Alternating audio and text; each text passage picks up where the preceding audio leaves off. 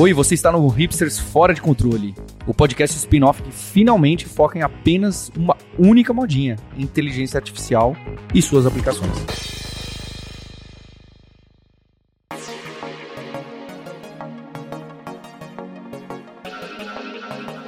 Olá, ouvinte, seja bem-vindo a mais um Hipsters Fora de Controle. Pois é, esse podcast extra do Hipsters, onde a gente conversa de inteligência artificial aplicada. E o formato é muito interessante. A gente tem esse primeiro bloco, onde a gente conversa o que, que a gente está usando e o que, que você pode usar dessas ferramentas, sejam as generativas, que estão completamente na moda, ou sejam outras que você já pode usar no seu trabalho, nos seus estudos.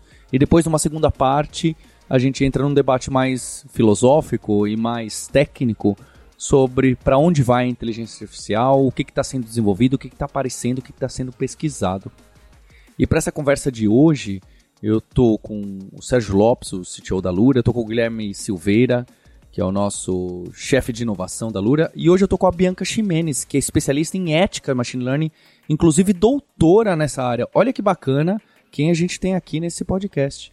Também tô com o Marcos Mendes, que é nosso locutor e podcaster e que faz também a edição desses episódios especiais. E hoje é um dia interessante porque o Guilherme Silveira esteve literalmente ontem. Diferente dos outros podcasts, esse podcast não é datado, né? A gente grava na sexta-feira e publica na sexta-feira para você que está ouvindo. O Guilherme Silveira esteve ontem nesse encontro com o Sam Altman no Brasil, que foi no Rio de Janeiro. Algumas pessoas participaram, que teve a intermediação da Nina da Hora e que a Fundação Lehman que ajudou a organizar. E o Sam Altman foi um pouco sabatinado por lá o Guilherme pode trazer um pouco disso para gente. E eu aposto que a Bianca também vai saber é, também trazer essas posições da ética, o que está acontecendo, não só como OpenAI, mas em, em outras frentes da inteligência artificial. Acho que a gente podia começar falando disso da OpenAI ter liberado, inclusive para o Brasil, para quem paga, para os assinantes, os plugins. Né? Todo mundo esperando, falando dos plugins. Parece nitidamente uma resposta para as para os lançamentos do Bard, do Google, né? Falar, ah, o Google vai lançar isso, então toma aqui, ó. Vocês agora podem acessar aquele monte de plugin, tá tudo em beta, tudo cai, é, tudo super disputado. Agora você pode uploadar arquivo, rodar executor de código, navegar a web. Pode ou não pode? Como que é, Sérgio? Liberaram para você? Não liberaram? Liberaram para o Marcel da PM3? Não liberaram? Tô com acesso aqui também. Tô, eu tem que pagar o chat GPT Plus, né? Mas tá, tá funcionando. E aí tem. Eles liberaram. É, eu vi o tweet do pessoal falando que eles terminaram de liberar para todo mundo agora. Então tá todo mundo com acesso, quem paga. E aí tem os plugins e tem esse browsing, né? E, e tem umas combinações divertidas dos dois. Né? Vamos falar primeiro das, das úteis, depois eu deixo o pessoal com medo também, as, as que dão problema. É, mas você consegue integrar ali com. Consegue falar, por exemplo, pega uma URL e resume para mim o que tem nessa URL.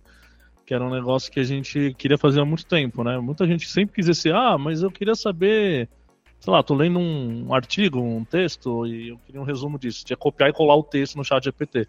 Agora você, teoricamente, pode falar para ele, ó, tem esse endereço aqui, ele acessa a internet e pega, né? É, esse já, tinha gente que achava que ele fazia isso, mas na verdade ele tava só sonhando. Você dava a URL e ele... É, esse era, esse era um divertido, né? O cara era ele achando, chutava né? o que tinha, o que ele lembrava que tinha naquele endereço. Você podia inclusive inventar endereços da web. Ele lia ali a URL e chutava o que que era, porque é assim que funciona, não é? É, agora não mais. Então é legal. E aí você consegue... É, então esse é um caso de uso simples, mas útil, né? Coisa que outros já tinham, né? Então a, o Bing e o Bard já tinham acesso à internet. Apesar de que é um pouco diferente, tá? O Bing e o Bard eles têm acesso ao índice da Microsoft e do Google, que é atualizado, obviamente, o tempo inteiro, mas não é real time, saca? É, esse do Chat GPT é real time. Se você acessar uma URL sua que tem um, você faz um tracking ali, você vai ver ele, ele acessando a URL naquele instante. Então dá pra fazer umas coisinhas divertidas também, sabe? Aí fica aí pro leitor a, a, como é que você inverte a lógica. Ao invés de você falar para ele, pega esta URL, leia e, e me dê o resultado, como é que você faz um prompt para você obter um resultado do prompt e falar, agora encoda isso e passa com um parâmetro naquela URL que é tipo um serviço seu, e aí, e aí você consegue começar a pensar em, em brincar com coisas né? O inverso, o GPT falando com o seu site, com o seu serviço, com a sua API, sei lá. Um plugin de pobre, né? É isso. E tem uns plugins de verdade, né? Uma gambiarra. Eu diria que é arte. Diria que é arte. Mas pode ser gambiarra também. E aí os plugins é legal. Tem uma lojinha ali, o Plugin Store, com, sei lá, 100 plugins. Nossa. É, 80 inúteis, mas alguns interessantes. Inúteis não, vai, mas é que tem, é muito viés de serviços que a gente não tem aqui no Brasil. Então às vezes acaba ficando. Você olha ali, ah, vou fazer compra de mercado, num negócio que você não faz nem ideia de onde né, não existe aqui. Então. Mas teoricamente você tem algumas coisas legais lá. Então, acho que o mais poderoso de todos, que tá todo mundo brincando, é com o tal do Zapier, que é o. É, que é aquele mecanismo de no-code que o pessoal já usava né, para fazer automações. Então você integra, por exemplo, o seu e-mail com uma planilha do Excel. Para você falar para ele que ah, toda vez que chegar um e-mail de tal tipo, insere uma linha no Excel, né, no, no Google Sheets, sei lá. É, e mais um bilhão de coisas, né? Você integra o seu SMS, o seu GPS, seu e tudo com no code. E agora, além de ser no code, você pode usar o GPT para integrar essas coisas. Então você começa a pedir coisas para o GPT. Olha, né, por exemplo, naquele exemplo que a gente falou, resume um artigo para mim. Você conseguiria hoje falar, resume esse artigo para mim, escreve um tweet de 140 caracteres e posta no meu Twitter é, o resumo desse artigo. Tudo isso num fluxo só. E ele vai chamando é, os plugins ali na ordem e com cada um com a sua função, né? É bem interessante. Então, hoje, Sérgio, já com esses plugins, a gente poderia fazer o que a turma aqui na Lura faz, porque depois o, o André, o Gabriel pega, passa isso no Whisper, esse podcast. Aí do Whisper sai a, a transcrição desse podcast. Ele poderia jogar para o GPT automaticamente e falar: GPT, Agora, gera um resumo do episódio de hoje e depois gera um tweet e depois vai lá e twitta tudo ali pela interface do chat GPT, sem precisar escrever um código para fazer essas chamadas. Na teoria, sim. Eu não vi ainda se tem plugin para o Whisper ou transcritor. Eu acho que ainda não tem. Mas eu já vi, por exemplo, para PDF, que seria o mesmo, mesmo princípio, né? Pegar um, um arquivo binário e transformar em um input de texto ali, né? Então imagino que tá. Alguém alguma hora vai fazer para MP3, mas que a pessoa falava assim, olha, eu tenho esse MP3 aqui, aí passa a URL do MP3, que pode ser uma URL. PDF. É isso, mas tô, tô supondo um MP3, mas do tá. PDF que eu vi, né? Uhum. É, e aí você poderia passar a URL do MP3 que tá ali no Dropbox, sei lá. E aí ele dispararia um plugin de, de transcrição, na sequência um plugin de. Né, um, uma rotina de resumo, e na sequência um plugin de tweetar e, sei lá, fazer alguma outra coisa. É, na teoria, tá, gente? Porque eu fiz umas. Andei brincando aqui com algumas coisas, né? Peguei eu, os plugins que eu brinquei, eu tentei fazer esses básicos, aí, aí vai fazer conta com o Wolfram Alpha, é interessante, ele faz umas análises e tal. Aí um eu tentei pegar de dados do mercado financeiro, tem um plugin de real time de, de preço de ação, esse tipo de coisa.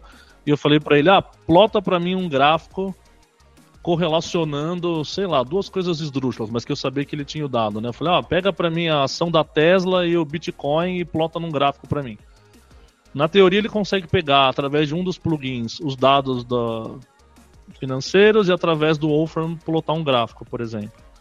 É, no meio do caminho ele se perdeu, ele começou a alucinar números. Então ele, ele eu acho que tem a ver com aquela janela do, do GPT também. Como era um, um volume de dados muito grande, e aí eu pedi é, seis meses de dados da Tesla, seis meses de dados do Bitcoin. Ele começou a gerar todos os números. Todos os números. A hora que chegou na hora de desenhar, ele já estava inventando números, entendeu? Então o parâmetro que ele passou para o segundo plugin já não batia com o parâmetro que ele obteve do primeiro, porque ele começou a surtar ali.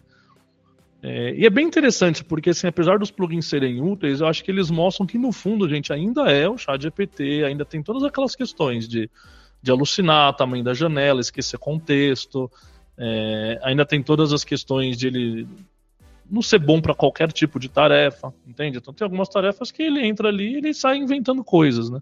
Ainda estou tentando descobrir algumas coisas úteis aí. Por enquanto eu só brincando, para ser bem honesto. Eu não achei algum caso muito útil para o meu dia a dia, estou dizendo, né?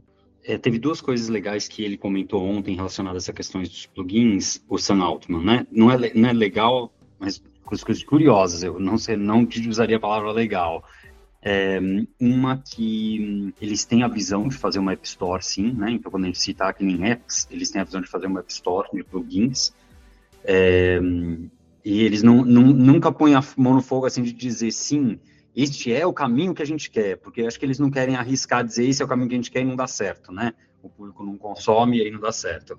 Mas ele falou sim, a gente quer fazer uma, uma um dos desejos é fazer uma App Store de plugins, que é onde eu, Guilherme, pessoalmente acho que é onde eles vão cobrar, onde vai ser os ads, né? Então, quando você fizer uma busca sobre é, o Paraná, ele vai ter o Edge, vai aparecer. Você tem certeza? Você não quer instalar o plugin do Kayak? Você não quer instalar o plugin do Hotéis XPTO? É, eu acho que é através disso que eles vão fazer os ads, né? E aí eles centralizam a internet no mundo de, o mundo centraliza neles, né? E e o, por outro lado, a questão do whisper e de voz, né? Eles falaram que sim, voz é uma coisa que eles querem colocar em breve eles mesmos e, e suporte à voz. E aí eu eu estou falando voz, né? Não é exatamente o caso de uso que o Sérgio comentou, de uma busca no MP3, por exemplo, né? Mas está lá, né? Está um do lado do outro. Por quê? Porque eles falaram assim que, olha, é, as pessoas demonstraram muito medo de, tá, eu vou lá, eu desenvolvo uma coisa usando o GPT, e aí vai lá a OpenAI desenvolve a mesma coisa e acabou, né? Acabou o meu produto. E, e eles, obvi obviamente, eles não teriam como dar outra resposta senão não, não se preocupe, né? porque a, a, a, frase se preocupe não funciona. Então a única resposta possível é não, não se preocupe. Mas se o produto que você faz é uma camada fina em cima da nossa API, você pode imaginar que um dia a gente vai implementar isso. Então eu acho que essa, essas utilidades muito úteis e muito finas, né, como por exemplo só suportar voz, só suportar o upload do PDF, né, essas coisas são muito finas é, e simples, né? Mais versões mais complexas, mais complexo. Acho que essas vai mudar. Assim como o Chatbase, que muita gente tem usado para pega esse monte de PDF, pega esse monte de informação e pesquisa, né? No, que não é uma pesquisa, enfim, treina ali dentro, é, é uma casquinha muito simples em cima da API do, do ChatGPT. Então, acho que essas startupzinhas, se elas não pensarem um pouco maior em atacar um problema, elas vão ser engolidas, assim como o Google engoliu startups de busca de preço de outras coisas, é, o, o ChatGPT vai engolir startups que são é, generativas básicas só com uma coisinha a mais, né, com um inputzinho a mais. Então, acho que vai ser, vai ter vida curta muitas dessas startups. É, esses dois é coisa... casos que o Guilherme falou já existem, tá? A, a, a OpenAI acabou de lançar o aplicativo do iOS e a grande novidade é que ele tem o Whisper. E, e o outro que é o tal do Chatbase, naquele chat GPT for Business que eles só lançaram um, um, um, spoiler, mas ainda não fizeram, a grande feature do chat GPT for Business seria isso, que você uploada seus PDFs e ele fala em cima dos seus PDFs. Então, tipo, a OpenAI já falou, esses dois use cases já entregaram, inclusive, né? Tá, tá hum. pronto. É, isso toca no ponto que eu queria até saber a impressão da Bianca a respeito, que é o seguinte, né? A gente tem visto as, é, as a OpenAI, as desenvolvedoras mesmo das tecnologias se colocarem como a, apresentar as ferramentas como uma solução, mesmo que em desenvolvimento, a tecnologia é o chat GPT e agora você tem os plugins, etc. E uma outra parte do mercado também acredita muito que esse é um momento igual, por exemplo, quando apareceu a, as App Stores, que o, o telefone, principalmente, possibilitou a criação de um ecossistema de desenvolvimento de aplicativos, cada um fazendo uma coisa específica. E, e nesse, nessa comparação, o Chat GPT, por exemplo, poderia, ser o iPhone possibilitando essas, esses novos mercados, possibilitou a existência de um Airbnb, de um Twitter, de um Uber, por exemplo, ou a tecnologia mesmo, o produto final é a IA e tudo o que aparecer em torno disso acaba sendo só um complemento? Eu, eu nunca acho que o produto final é realmente a IA, só IA, e o resto é complemento. Tipo, é porque assim, tua pergunta ela, ela tem um milhão de camadas, né? Uma, uma, uma cebola, assim, mas eu, eu sinto que, assim, a gente tem N plugins, a gente vai ter N coisas que a gente pode fazer em cima disso. É, só que teve uma coisa muito importante, né, que o Sérgio falou alguns minutos atrás, que tipo, pô, mas ele continua alucinando, ele continua tendo problema da janela, ele continua tendo problema de contexto. É, e a gente é, ainda está muito acostumado, acho, com a cultura de desenvolvimento de software, onde, tipo, se você tem bug, você não fala nada, espera que ele vire uma feature. E a não deveria ser assim. Tipo assim, e aí você deveria expressamente dizer assim, como eles fazem ali no começo do chat GPT, né? Tipo, ah, vê só, a gente pode errar, a gente não tem lá muitas informações depois de 2021. Mas eu acho que você tem que ser mais intencional em relação, tipo, é, ainda não serve para esses casos de uso aqui. Esse caso de uso é mais propenso de ocorrerem alucinações. Esse caso de uso é mais propenso de é, não sei, de ter um problema XYZ. Não, não tente juntar isso com isso, porque você vai chegar a resultados ruins. E por que, que você tem que fazer isso, né? Que é uma coisa que ninguém está fazendo. E aí, para mim, é um problema mais de produto do que de machine learning ou o que é que seja. Mas a gente não está acostumado ainda a lidar com isso, a dizer que, tipo, coisas que a gente não faz. A gente está sempre muito empolgado para dizer, nossa, a gente tem plugins que fazem todas essas coisas, a gente tem formas de conectar tudo isso que está acontecendo. E é muito empolgante, claro. Tipo assim, eu acho é, fantástico. É, isso até entra também na questão de tipo assim, ah, não vai acabar o programador? Claro que não, mas vai me dar a capacidade de, tipo assim, por exemplo, também usando o exemplo do Sérgio, eu usar o Zapier, que é uma solução no code, mas eu consegui usar isso dentro do chat GPT, eu consigo dar algumas capacidades a pessoas não coders, né, de fazer coisas que antigamente, sei lá, era, você tem que ser um programador para conseguir fazer um script e facilitar a sua vida, e agora não mais. Então você tem ganho de produtividade nesses casos, né? Isso é bom.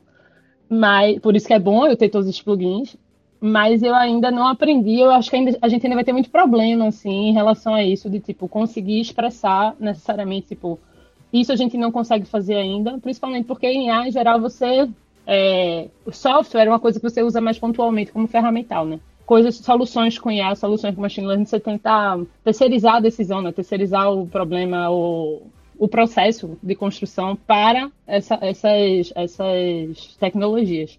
E aí você não saber exatamente onde é que você está pisando, tipo, ocorrerão problemas. Então eu vejo um futuro menos. É, nossa, o, a OpenAI vai, vai pegar tudo e aí, tipo, é, é problemático. Acho que ainda vai ter tipo, espaço, sim, para tipo, pequenas startups e pequenos produtos que consigam endereçar isso de uma forma mais aberta, construindo uma confiança e dizendo expressamente, ó, oh, a gente não sabe fazer isso, mas cola aqui com a gente, porque, ó, antes a gente não podia fazer isso, mas a gente sabe, a limitação da gente é essa, mas eles também têm essa limitação.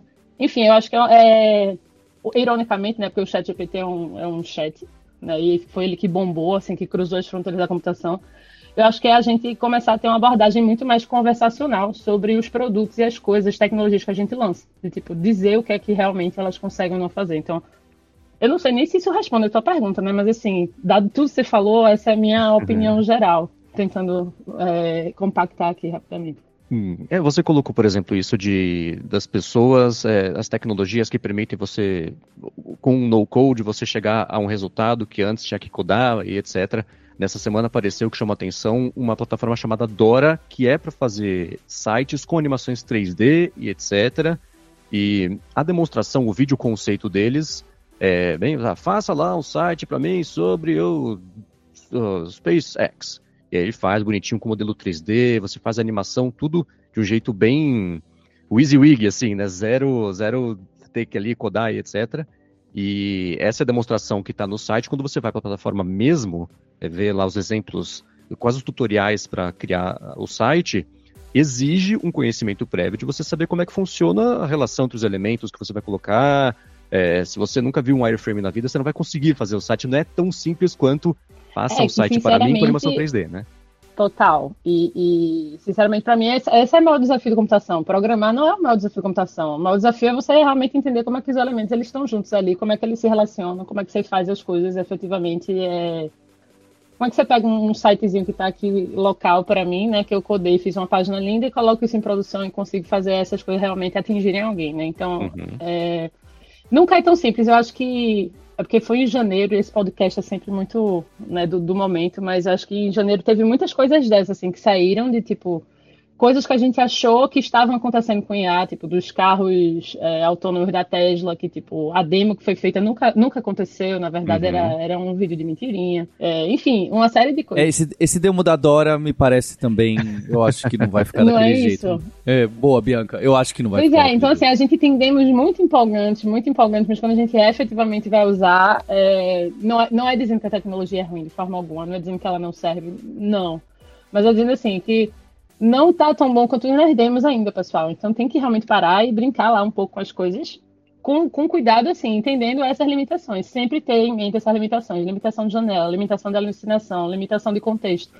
Isso é super relevante. E dar valor aos profissionais, né, que estão trabalhando com isso há anos, porque eles têm outros, outros conhecimentos que não vai ser o, um plugin ali simplificado no code que vai resolver. Eu acho que isso, isso também é muito importante, a gente parar de fazer essas ondas de ah, agora tudo mudou. E, tipo, não, muitas coisas mudaram, mudaram para melhor, mas calma, porque tem muita coisa aí que a gente vai descobrindo aos poucos que não é tão simples, ou não é tão fácil, ou não é tão bom em termos de qualidade quanto a gente pensa. Né?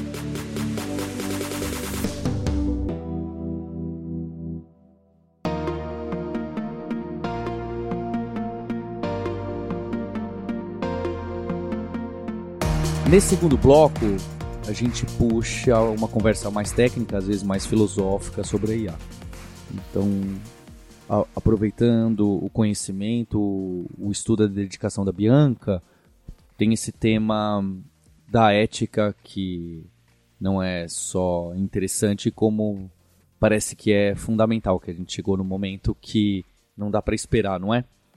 E, Bianca, antes de você colocar, eu queria te colocar perguntas mais básicas ainda. Olha só, porque eu caí, esse monte de newsletter que hoje eu assino de IA, eu caí numa das notícias que lá, acho que a Anthropic ou alguma dessas outras empresas que está em cima de inteligência artificial lançou o que ela chama de o que seria o system prompt deles de como a IA deve agir. Me lembrou um pouco as leis da robótica, tá? Me lembrou um pouco e ela colocou tipo uma constituição. É, eles chamaram de, não sei se esse termo já é antigo, me parece que eles estão querendo inventar, mas enfim, a inteligência artificial constitucional. Então eles estão querendo criar uma constituição de como o robô deveria agir. Por isso que me lembrou as três leis da robótica do Asimov.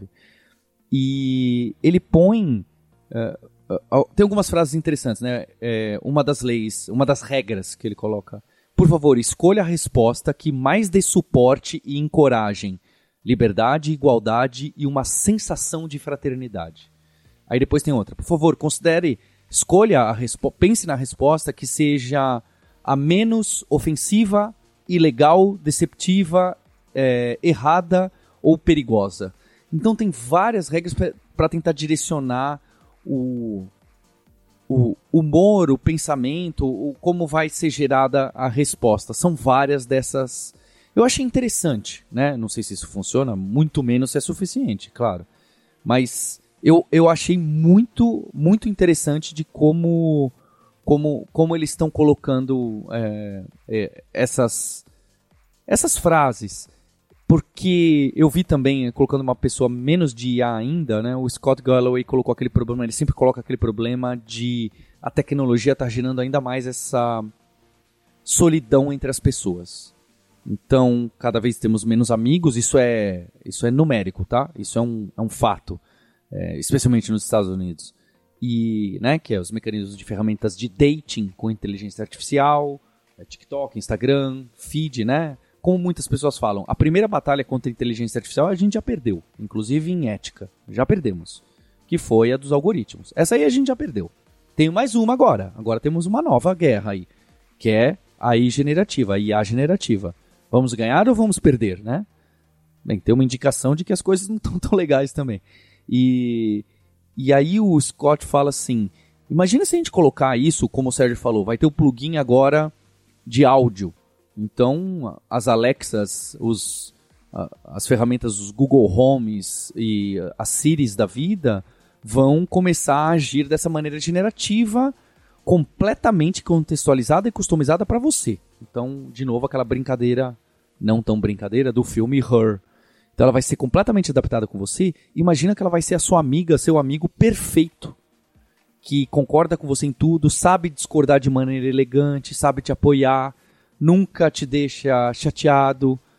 Imagina você ter uma amizade assim e depois como você vai ter amigos reais se você tem amizades que são literalmente perfeitas, literalmente perfeitas. Como que você vai lidar com rejeição? Como você vai lidar com o mundo frustração, o mundo real, se você tem esse afeto, vou usar essa palavra. Você tem esse afeto do texto, da voz de uma voz humana que dá até risadinha dá para você para te animar. Não tô nem falando de paixão, hein? É muito antes disso. Você tem uma pessoa que te anima, te suporta assim, por que, que você vai lidar com seres humanos? Gente, parece utópico, parece distópico, mas tá.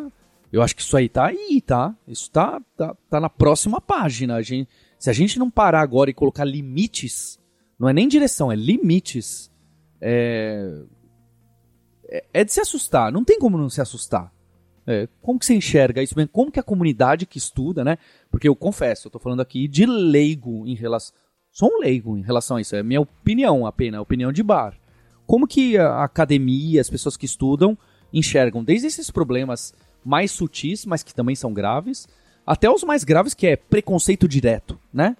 É, racismo, né? Sei lá, eu, esse, esses problemas que são diretos e imediatos e, e obviamente, estão escancarados, né? Tem, tem os outros menos escancarados e tem os escancarados. Como que está sendo essa discussão? Boa, eu, eu assim, anotei algumas coisas aqui, né, para ver se eu consigo é, tocar em todos os pontos ou quase. Então, mas é, eu apelei, eu apelei, foi, Bianca. Foi um pouco, foi mas mal, eu tô vendo eu aqui que eu tô gostando, né? Eu, mas já, já assumi que eu não vou ter condição de lembrar de tudo, então ainda bem que eu trouxe meu caderno aqui, nada como papel e caneta, né? Muito bom nesse momento. Mas, poxa, eu acho que a primeira coisa assim, que me chama a atenção, você fala, pô, o que, é que a academia está estudando né, em relação a essa questão de por que, que eu vou fazer amigos de verdade se eu tenho amizades perfeitas é, eu tenho aquela amizade ideal aqui, essa relação com, com sei lá, uma, uma IA, né, uma IA generativa. E é engraçado, porque é aquela coisa. A IA fez com que a gente prestasse atenção a coisas, né, a problemas que estão rolando há muito tempo. E aí, quando você estava falando, eu me lembrei, eu estava numa conferência em 2014, na Escócia, vai fazer 10 anos isso. E era uma conferência sobre robótica aplicada. Eu estava com um paper lá, estava apresentando, e aí o keynote da conferência é, enfim, porque robótica aplicada tem muito de duas coisas, na verdade, né? Principalmente porque era uma conferência que tinha muita gente asiática. Então tem muito aqueles bichinhos robôs de companhia, né? Que as crianças usavam muito, mas também os idosos em asilos usavam muito. E aí tinha toda uma questão de tipo de attachment mesmo, assim, de, de você ter uma ligação afetiva com aquele robô e você efetivamente cuidar daquele robô. E assim, em termos em termos de tecnologia, quando se compara assim, o que, é que aquele robô fazia, o que, é que a gente faz hoje com a generativa, nossa, é uma coisa extremamente inferior no sentido mais simples, né? Tipo assim, é, é, muito mais simples. É um robô que essencialmente ele tinha algum sensor táctil ali que tipo ele sentia quando você passava a mão nele e aí ele emitia sons. Tinha um que era a minha favorita, que era Paro, que era uma foquinha. E aí você passava a mão nele, ele emitia sons, e aí você tinha a sensação que, tipo, ah, ele tá, tipo, eu tô fazendo carinho nele, ela era peludinha, tipo, pô, era um negócio assim incrível. E o keynote foi justamente assim: devemos. É... A gente sabe que, que robôs desse tipo, né, que é, tinham zero de IA, tá? É programação tradicional, tipo, tem um sensor tátil, tem uma resposta tipo, baseada em regra. Então. É... If else. If, else, o famoso if else. Então, assim, é... e já era naquela época, tipo, a gente deveria é, construir é, elementos, né, tipo artefatos desse tipo, porque tem que lembrar que é um artefato, apesar de ser fofo, bonitinho, não sei o quê. É, eu tenho um vídeo interagindo com ela, eu chorava interagindo com ela. Assim, chorava, porque achava, tipo assim, parecia realmente que tava, era tipo assim, nossa, incrível. E, e o Keynote era isso, era tipo, a gente deve continuar construindo esses artefatos, quão ético é a gente estimular esse tipo de, de relação com algo que não é real, né? Com algo que tipo não existe realmente um sentimento ali por trás e com algo que, é... enfim, tipo é uma máquina, né? E semelhante a isso, né? De forma semelhante a isso, você volta lá na Eliza, né? O primeiro chatbot lá na década de 60 que tinha algo de IA. E a Eliza era um sucesso como suporte psicológico para as pessoas que usavam. As pessoas. E ela falava nada, assim, né? Ela, tipo, não, mas por que você está fazendo isso? E aí ela soava muito psicóloga, mas de uma forma, assim, ela, ela não tinha nem condição na época, né? A gente não tinha condição com. Primeiro que em 68 não tinha machine learning, deep learning, muito menos. Então, assim, a gente tinha IA ali nos primórdios. E as pessoas já ficavam, não, eu estou me sentindo assim, e conversavam, e, e, tem essa conexão realmente. Tipo, você gera essa conexão, isso é uma coisa sabida é, de décadas. É, qual a resposta acadêmica para isso? Não sabemos. tipo, não, não temos uma resposta sobre se é, se você deveria construir ou não esses artefatos. É, são problemas muito complicados, né? E aí eu acho que uma questão clara, assim, de ética, que eu acho que é importante deixar aqui como mensagem, uh, é que a ética é muito abstrata, né? Naturalmente, então é difícil você chegar a dizer assim, ah, isso é ético, isso não é ético, porque, tipo, ah, isso é ético para quem, em que lugar no mundo, em que momento histórico, etc. Mas eu acho que uma coisa que a gente tem que fazer hoje como empresas trabalhando com IA é a gente dizer, veja, a ética para a gente é isso aqui. A gente acredita que, suponha, é, para dar suporte a pessoas que estão sozinhas em asilo, que tipo assim, não tem mais família e tem um nível grande de solidão, são mais propensas à depressão, são mais propensas à ansiedade, são mais propensas a N coisas. É, a gente cria, sim, tecnologias que oferecem esse suporte emocional e elas são feitas pensando nisso. Eu vou declarar isso tem a ver com o que eu falei antes, tipo assim, eu vou declarar o que eu não consigo fazer, né? Eu vou declarar o meu posicionamento. Do mesmo jeito que vai ter outra empresa que vai dizer, olha, pra gente, tipo, é, é uma enganação eu criar uma tecnologia que não se baseia no fato de que o ser humano ele tem que se relacionar com outros humanos, porque a ética também é isso. Não sei se vocês conhecem o Clóvis de Barros, mas ele fala muito de que a ética é meio que a arte de você conviver melhor com os outros. E os outros são outros seres humanos, não são outros robôs, outros chatbots, outros, etc. Então, o, o problema aqui não é tanto pode ou não pode, em alguns aspectos. Tem aspectos que não pode mesmo, e aí, tipo, eu sou até a favor da gente construir. Acho que bons produtos de IA, eles não são AI only, eles têm é, camadas muito fortes assim de engenharia de software, de regex, para bloquear mesmo certas coisas. Assim. Isso, isso, aqui não pode pay, tipo, é, final, eu não vou deixar a cargo do modelo isso ser discutido ou ver é, em, que, em que resposta ele consegue chegar. Mas isso aí já é, enfim, outra história. Mas acho que a questão primordial aqui é a gente entender que a gente precisa chegar no momento onde a gente declara o que, é que a gente está fazendo. E aí, o que é que a gente acredita, sabe? Então, isso, isso, isso que é importante, assim. Eu acho que quando a Anthropic, né, para voltar lá atrás na tua pergunta, quando ela fala, é, ah, isso é útil, isso é bom, isso se baseia na lei da robótica, a lei da robótica e Isaac Asimov, eles são grandes responsáveis pelo meu doutorado em ética aplicada a machine learning, né? porque, tipo, eu adoro. E aí eu vi, poxa, se eu estudar isso agora, eu vou conseguir usar isso na vida real. Esse é o meu momento. Então... Olha só, hein? Você fez isso lá atrás. eu, eu, eu, apostaria contra. Você acertou, você foi visionária eu mesmo. Eu também queria muito acreditar nisso. E deu, dei sorte, né? É, boa. Mas, boa. enfim, então. Wishful thinking que é, deu certo. É, é Wishful isso. thinking. Manifestei com o universo, não é brincadeira. Eu não acredito nessas coisas, não. Mas. É, então, tipo, eu acho importante você expressar essas leis, expressar essas regras, é, mas sabendo também que, tipo, esse é um código de conduta da Anthropic. É assim que ela vai fazer. Porque não adianta chegar para a IA e dizer, ah, responda de uma forma que incite a liberdade, igualdade e uma sensação de fraternidade. O que é que é isso? Tipo, como é que eu codo isso? Que função, objetivo é isso ali? Como é que eu, tipo, efetivamente crio algo de recompensa para estimular que a IA faça isso? Ah, não, mas aí eu faço sentimento, eu faço não sei o quê, aí eu reforço isso. Cara, não é simples. Não é simples eu passar. Se assim, a gente não se conversar, dizer assim, agora todo mundo fala ao mesmo tempo o que é, que é liberdade. Talvez a gente tenha cinco definições diferentes aqui, né? Então, assim, não, não, não é fácil. Mas é interessante porque, assim, qual o valor disso, né? Que a Anthropic fez? É expressar como ela está pensando em A. Então, ela está pensando claramente, tipo, ela é do primeiro caso lá do eu vou construir AIs que gerem algo de assim uma sensação de fraternidade amizade no ser humano e tipo se isso gerar afeto e atrapalhar as, as outras relações paciência mas isso é o que eu acredito aí se a gente como sociedade não concordar com isso aí a gente tem que levantar a mão né? que é feito o que está acontecendo agora com é, é, a regulação lá na, na no Brasil está tendo também, né? Mas assim, a União Europeia também mais adiantada em relação a isso, que ela simplesmente assim, ó, aplicações de reconhecimento facial real time vão estar tá proibidas. Pay. Tipo assim, tá, tá para passar essa regulação. É tipo, poxa, mas tem tantos usos positivos, não sei o quê.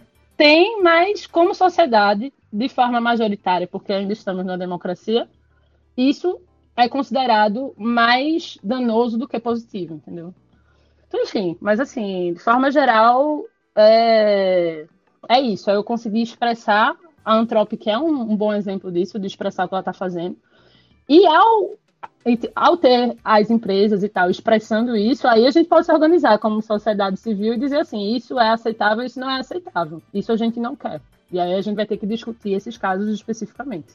Dentro da dinâmica, por exemplo, a gente vê o resultado de uma falta de regulação e todo mundo foi aprendendo errando junto com o mercado de redes sociais. A gente viu que a ética acaba ficando cada vez mais descartável dependendo ali do incentivo de mercado e da pressa de lançar um produto, ou de a própria concorrência, né, acaba fazendo o pessoal abrir mão de uma outra coisa que, que poderia ser é, ou mais justa, ou mais ética, etc. E a gente vê agora só umas conversas a respeito de responsabilização legal e guidelines para redes sociais. Eu percebo, por exemplo, na Europa, nesses dias apareceu já uma tentativa de, de, de proposta de legislação para uma espécie de marco da IA. Aqui também tem uma conversa bem embrionária acontecendo a respeito disso. Então, parece que para o mercado de IA, tudo bem que você sabe, vai saber dizer para a gente, né? Não é uma coisa nova, você estuda isso há mais de 10 anos. Esse, esse boom atual apresentou a IA para muita gente, mas é uma conversa que vem de. É, você falou da Elise, etc. De antes disso também já vinha. Mas a impressão que dá é que os governos, os grupos estão agora tentando se antecipar ou, ou já estabelecer as regras do jogo para impedir que aconteça com as IAs o que deve acontecer com redes sociais, porque a minha impressão é que o impacto disso pode ser muito maior, especialmente no caso de IAs que tem a ver, que lidam especificamente com saúde mental, e isso até que o Paulo trouxe agora um pouco sobre é, você ter uma IA que é uma amiga sua, que é a amizade perfeita, e, e do jeito que você vê o mercado. E é legal ver, por exemplo, a Anthropic colocando esses, esses princípios básicos para o desenvolvimento das IAs, a gente vê, e é legal ver cada vez mais as conversas, a gente conversando sobre isso, é, essas conversas aparecendo é, por, na sociedade e cobrando ou indicando que pode cobrar das empresas essa atitude, atitude mais responsável.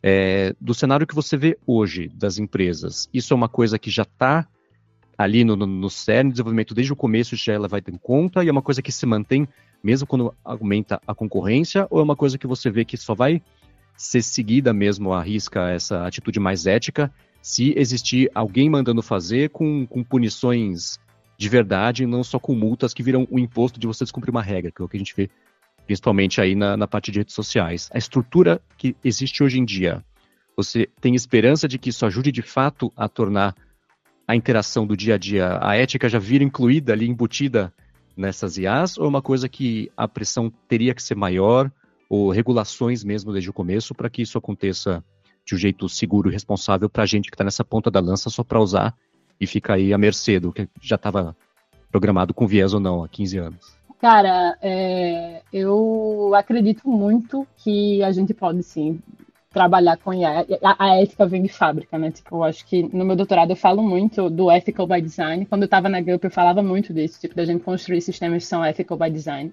por algumas razões. Né? Primeiro que eu tenho, eu tenho, que acreditar nisso, senão eu acho que eu só desligo aqui, volto para dormir, espero o fim do mundo. Né? Tipo, já, já deu, chega.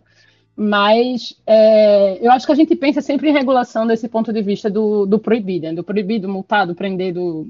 e ele é importante, sim. Tipo, infelizmente, né? Tipo, não vivemos numa sociedade de pessoas é, que, que estão é, efetivamente lutando a favor de liberdade, igualdade e sensação de fraternidade. Mas. É bonitinho até. Eu é, bonitinho, bonitinho, eu gostei também. Eu gosto da Anthropic. Mas assim, eu. Então, assim, é possível. Tipo, é possível. A gente tem que pensar em regulação de uma forma mais ampla. E eu acho que esse é o problema, é que, tipo assim, a gente está acostumado muito é, em áreas não, não, não direito, né? Tipo aqui, é, no, no complementar direito, é tipo assim, a gente vai fazer o que for até alguém chegar e proibir a gente né? Acho que esse, em geral, é, é o default. Vamos aqui, tipo, estender é, as, as... Vamos ver até onde a coisa vai. E o Paulo falou alguma coisa muito clara antes, que foi tipo, pô, eu tenho que estabelecer limite. Eu vou ter que efetivamente chegar em algum momento assim, isso eu não faço, isso aqui não, não, eu não deveria fazer. É, é, é difícil, mas eu vou ter empresas que elas, elas sim pensam desde o princípio né, nisso, é, quando elas estão criando ali. E a ideia é que eu consiga abstrair essa discussão ética de ai, como é que eu quero um sistema que ele favoreça a autonomia humana. pô, eu chegar a dizer isso para um, um, um, cientista de dados, eu chegar a dizer isso para um engenheiro de software, tipo, tá, meu amigo, mas isso é o quê? Tipo, aqui como requisito funcional não funcional para o meu sistema, isso é o quê? Né? É, então a gente o, o, acho que tem um esforço muito grande da academia nesse sentido hoje, e inclusive de algumas empresas na indústria, de tipo fornecer esse ferramental para abstrair essa discussão e dizer assim, olha, se você usar essa ferramenta aqui, a gente consegue garantir é, não, enfim, não, não necessariamente um fluxo de autonomia, mas a gente consegue garantir que a tua, é, tua solução de inteligência artificial ela vai nascer já com um, um, um grau mínimo de explicabilidade, um grau mínimo de é, preocupação com justiça, um grau mínimo de entendimento assim do impacto das features, se ele é causal ou se ele é correlacional. Que a gente fala muito, né? Tipo, ah, mas causalidade não é correlação. Mas, tipo, tá aí na prática, isso quer dizer o quê? Como é que eu devo usar isso no meu modelo? Porque é, em muitos fatores, tipo, principalmente se eu estiver trabalhando com modelos preditivos, talvez eu não devesse usar features correlacionais, só causais, né? E isso é uma discussão, assim, que as pessoas não estão prontas para ter é, principalmente donos de, de, de, de, empresas, né? pessoas que estão à frente, porque isso faz com que você não use determinadas coisas que as pessoas querem usar, como, por exemplo, sei lá, Estado civil para prever é, o grau de compromisso com o trabalho. Isso é uma coisa que, tipo, tem empresas que cresceram com isso. É, eu nunca acreditei. Cresceram usando isso? Sim, sim, sim. Sério mesmo? Sério, real oficial. E não só fora, no Brasil também. Não, não, não citarei nomes, mas existem. Empresas que. Ah, tem aqui esses dois candidatos. Qualquer é casado ou qualquer. Eu não sei qual é a correlação, então. Uhum. Ah, escolhe o casado ou escolhe o divorciado. Uhum. Ele, ele. Sim, exatamente. Gente. É, isso, isso existe. Mas assim, é... empresas que fazem isso, elas sempre existiram. Existem empresas que elas tomam um caminho mais difícil, né? E aí, qual é a, qual é a questão primordial aí? É que, aí você falou também dos governos, né? Pô, eles estão querendo fazer diferente do que a gente fez com redes sociais, então eles estão querendo se adiantar. O problema da gente regular com lei é que lei ela é sempre baseada em jurisprudência, coisas que já aconteceram. Então, eu tenho que esperar dar algum problema para eu, eu agir né, de forma a cercear, limitar, descrever essa situação. Né? Isso leva tempo. O, a questão aí, para mim, tipo, é uma otimização matemática. É tipo assim, se eu conseguir fazer com que as empresas que nascem de forma ética, elas tenham runway suficiente para resistir até o ponto que a regulamentação de lei chega e proíbe esse tipo de uso das outras que são maléficas, essas vão sair vitoriosas na batalha. Não sei se deu para entender, mas é essencialmente isso, saca? É, eu preciso que a lei seja rápida, porque a lei serve para quem não está pensando nisso, para quem não está pensando em regulação, que é o que a gente chama assim, de regulação por arquitetura, né? Internamente, eu vou construir um sistema que ele leve em conta alguns preceitos. É, independentemente da, das leis internas, externas, né? Tem, tem, até um juramento, tipo, eu também tinha um juramento com a minha equipe de, de machine learning, Paulo, que era parecido, assim, lembra algumas coisas da Anthropic, mas uma das coisas que a gente dizia no juramento era: eu vou ser aberto né, e receber de bom grado, tipo, regulação da sociedade civil, dos governos, do que quer que seja, da lei.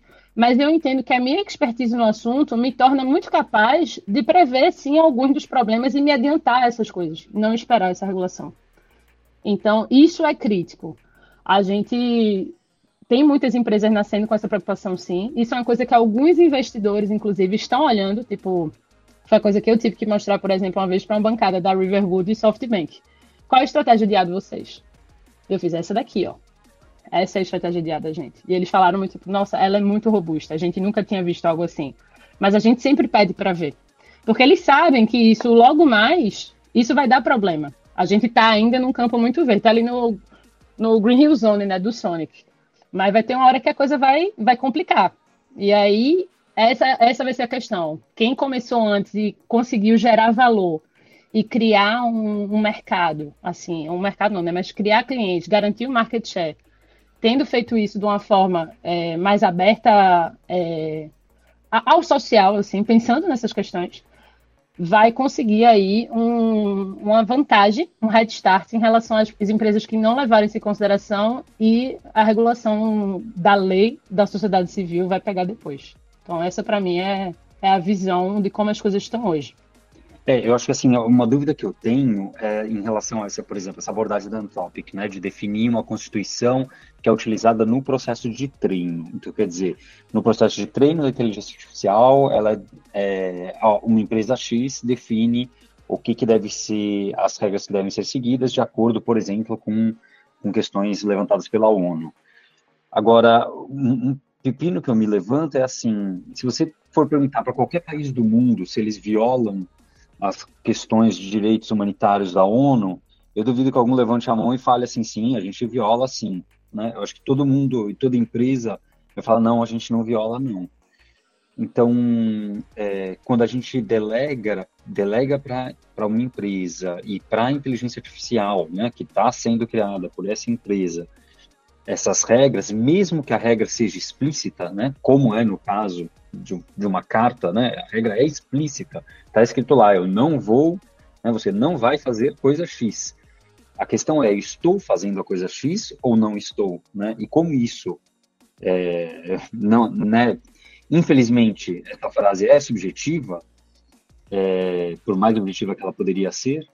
É, meu receio é de que, mesmo isso sendo delegado para a fase de treinamento e não para a fase de, de utilização da ferramenta, né? Uma coisa seria, na fase de utilização, eu falar: olha, eu quero a resposta que tenha tais características. E aí vira essa resposta. E aí, aí ia ser o caos mesmo, que é o caos de hoje, né? Você consegue pegar a resposta que você quiser. Mas quando você joga para a fase de treinamento, tudo bem, você está empurrando mais para a fonte mas empurrar mais para a fonte, que é para quem tem mais poder, né, como por exemplo governos ou empresas, está é, tá deixando ainda na mão desses governos e empresas. É, então, minha dúvida é o quanto que isso na prática vai realmente inibir, né, versus o que o Anthropic fala, que é tipo, olha, é, a gente quer deixar fácil, deixar explícita essas regras. Quem vai usar as regras, quem vai colher as regras A ou as regras B, vai depender de você, não é meu papel, né? No texto é mais ou menos isso, não é meu papel se a regra A ou é a B. Fica fácil de você alterar, inclusive eles falam que fique fácil de você alterar esses princípios. De novo, nessa história de tipo, olha, a ética, é, eu não sei se a ética é o termo, né? Mas agora é com vocês. Eu não tenho nada a ver com isso. Faz sentido essa preocupação? Claro, faz super. Assim... É um pouco o que você tinha falado também, né, Bianca? A própria questão de o que é liberdade está um pouco ligado com essa pergunta do Gui, né? E aí, você segue os direitos humanos definidos pela ONU? Sigo, tudo bem, mas quais são os critérios objetivos para seguir, né? Se não fica só o texto bonito e não como requisito funcional, como você bem colocou, né? Qual é a aplicabilidade da liberdade ou do estamos sendo éticos, né? Fica tudo muito não objetivo, que, eu entendo que é difícil deixar objetivo. É, sim, tipo, é, é, muito difícil deixar objetivo, mas eu, eu, gosto da pergunta do Guilherme porque ele traz muito, pô, mas é, eu, eu, lembro muito em 2016 começou um surto, assim, de tipo, todos os países, todas as empresas, toda a galera do terceiro setor, tipo a I3E, enfim, até o Vaticano meteu documentos, assim, de, tipo, o que é é, como a IA deve ser feita né, para a humanidade. Foram, tipo assim, em, em, poucos anos, entre 2016 e 2018, tinha, sei lá, 300 documentos. É, todo mundo dizendo como é que a IA deveria operar. E era engraçado, porque a China, por exemplo, ela tinha um manual e, e de como a IA deve ser feita. E na China, é, uma coisa que a IA deve respeitar é a privacidade. E nos Estados Unidos, na Alemanha, a IA também deve respeitar a privacidade. Mas a gente sabe que privacidade na China, nos Estados Unidos na Alemanha são coisas muito diferentes entre si. Aham, uh aham. -huh, uh -huh. Aí, pô, isso realmente, assim, é difícil. É, não, não tem uma resposta clara para isso. E eu acho que é, é por isso que é empolgante lidar com, com machine learning. Tipo assim, eu adoro a parte técnica do machine learning, mas eu também adoro essas... É, essa, essa angústia, assim, social de, tipo, pô, como é que a gente resolve isso, né? Porque não, não é simples a gente teria que ter, tipo, às vezes o pessoal fala de ter um governo internacional, né? A gente desiste das fronteiras e vamos ter uma regulação única para o mundo todo para garantir que privacidade é a mesma coisa para todo mundo. Lá, lá, tipo, quão possível é que isso aconteça? É muito baixo, né? Muito, muito, muito, muito improvável. É um problema que a gente não resolve em computação. Mas eu acho que uma coisa assim que é importante da gente olhar e que reflete necessidades também nossas, né, tipo como como sociedade específica, é a gente entender que, pô, no Brasil a gente pensa de uma determinada forma. É, na Rússia a gente pensa de outro jeito. Uma coisa que recentemente aconteceu, né, foi o banimento lá do Telegram. Tipo, ah, não, não, se vocês não se retratarem, se vocês não, dizer, não disserem que isso aqui foi errado e tal, vocês não vão poder operar no Brasil e acabou. O Telegram não é necessariamente né, uma. É, quem sou eu fazer que não tem nenhuma lei, né? Mas assim, é, é uma, uma solução de software. Mas isso também se aplica bastante às soluções de IA. Talvez a gente tenha que olhar isso com mais cuidado também. Porque ao, ao trazer um, um, Ao importar um sistema é, que foi feito em outro lugar, eu tenho que entender que eu estou importando uma visão de mundo também, de como é que eles lidam com essas coisas. E aí a gente tem essas é, diferenças. Pô, mas quem garante que ele não vai fazer? Ele vai fazer não é simples, não tem uma diretiva geral da ONU. A gente estava num painel da ONU discutindo sobre armas letais há uns anos atrás. E assim, é impossível você chegar a um consenso. Tipo, cada um acha uma coisa e aí o que você tem que conseguir. Para armas letais, é. que devia ser um negócio bem que parece ser mais objetivo é, e mais fácil de você detectar. Exato. É? é? são as laws, né? São Lethal Autonomous Weapons. Então, a gente estava numa discussão lá e a gente fez, bom, é, o ideal seria, se a gente fosse fazer né, de uma forma orientada pela ONU, seria que a gente tivesse guidelines específicas descritas é, de como esses sistemas devem ser feitos, de como eles não podem cometer determinados é, crimes de guerra, e todas as tipo, nações deveriam submeter isso a um comitê regulador central da ONU. Veja só o nível da discussão. É, isso vai acontecer? Improvável. Tipo, as, as pessoas simplesmente essas coisas não funcionam. Então, mas assim, eu acho que uma coisa que a gente também, se a gente for pensar assim, a gente vai ficar muito triste. Aí entra de novo naquele negócio que a gente vai voltar para dormir e desistir. A gente tem que pensar que, de forma geral, tem coisas que a gente pode fazer para, na maioria, a gente conseguir sistemas melhores e relações melhores com a tecnologia. Né? Relações melhores com, com a inteligência artificial, quer que seja. É, que venha por aí. Que a gente está falando muito de IA generativa, mas, enfim, o que quer que venha, a gente precisa olhar para essas coisas. Então, é, e é possível a gente melhorar o que a gente tem hoje. Acho que é, é, possível a gente melhorar bastante o que a gente tem hoje, levando isso em consideração. Então, a gente tem que construir a partir daí.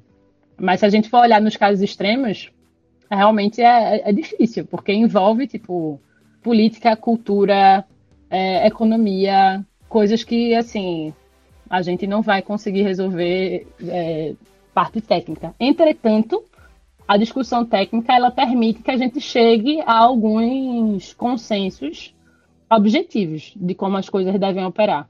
E aí a gente conta né, com a sociedade civil e a gente conta com as regulações para tentar garantir que, ou, ou, tentar proteger né, essas regras que a gente está fazendo. É, é o que a gente pode fazer. Para sair da cama, como a Bianca colocou, eu lembrei daquele outro podcast que o Friedman entrevistou lá, o professor de biologia, e que ele fala, eu já trouxe isso aqui, né?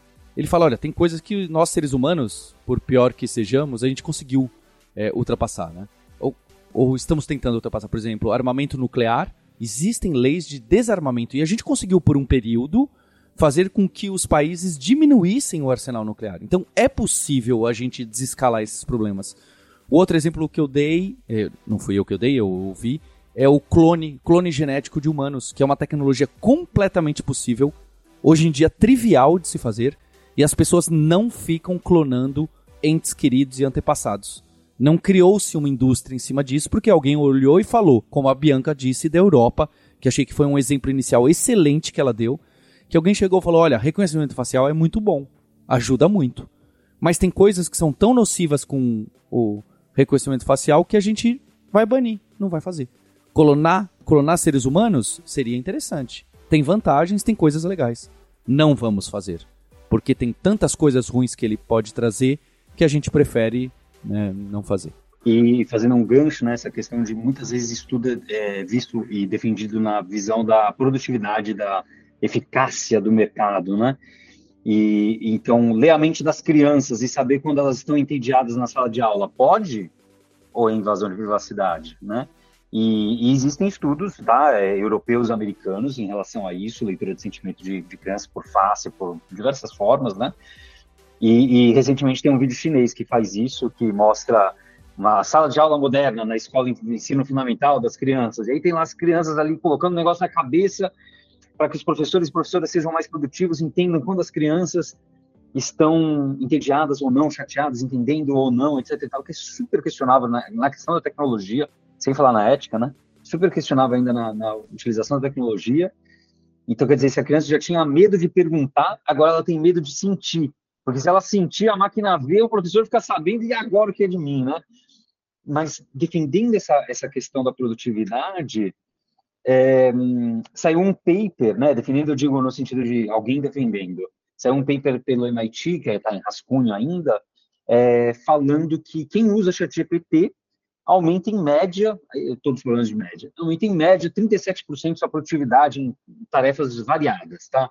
Pegaram os tipos de tarefas variadas de um, de, de um tipo de trabalho, né, de tipos de trabalhos distintos, de, sei lá, seis tipos de trabalhos distintos, é, 444 pessoas, se eu não me engano, e viram que a produtividade aumentou 37%, e mais legal ainda, olha só, hein, é, mais legal ainda, a produtividade aumenta mais para aquelas pessoas que menos sabiam fazer direito no começo, algo do gênero a frase, tá? Alguma coisa assim, né? Entre as quem tinha menos habilidade no começo, agora que passou a usar ChatGPT, teve uma melhora maior do que quem já sabia fazer e agora está com o ChatGPT. Aí você fala, então o Bill Gates estava certo, que eu sempre trago o Bill Gates aqui nos episódios, né? Bill Gates estava certo, vai melhorar a educação vai né, padronizar todo mundo. Só que a questão é quem tem acesso ao ChatGPT. Porque se você tiver acesso ao ChatGPT, isso é, se todo mundo tiver acesso à mesma versão do ChatGPT, e aqui entre nós, não sei se todos temos acesso à versão paga, mas com certeza entre todos que ouvimos, nem todo mundo tem acesso à versão paga, aí já acabou, já vai por água abaixo essa questão de, de nivelar, né? A tecnologia, ela nivela se todo mundo tiver, poderia nivelar, se todo mundo tivesse o acesso igual a ela. Então, enquanto o paper traz essa questão que foi mais legal e foi surpreendente, tá? eu não imaginava que pessoas com, né, que, que teria esse resultado, né, que teria esse resultado distinto até pela habilidade medida, é, ainda tem a questão que não é uma questão de inteligência artificial, uma questão de acesso, de tempo, de dinheiro. Né? São outras questões que a inteligência artificial não, não ou essa inteligência artificial não, não ajuda, né? É, então é um paper super legal de ler, com, com várias questões simples de ler, razoável até, é, aliás, é bem razoável de ler, e hum, traz coisas interessantes, mas para quem está preocupado em realmente, poxa, como isso é na prática, na prática a gente esbarra em tempo, dinheiro e acesso à ferramenta. Então fica aqui o agradecimento à Bianca, nossa convidada especial do episódio. Bianca, quero que você volte, porque a gente nem entrou nos problemas diretos. Eu achei muito legal que a gente ficou. Achei bacana, agradeço que você ficou no, no tópico que a gente trouxe, ficou muito bacana. E aí a gente vai entrar nos, nos sub-itens que são muito mais diretos, não é? Que podem ter como exemplo que você deu de casado solteiro para contratar, que fiquei assustadíssimo. E queria agradecer também você, ouvinte, pela audiência. A gente se encontra no próximo Hipsters Fora de Controle. Hipsters, abraços. Tchau. Este podcast foi produzido pela Alura.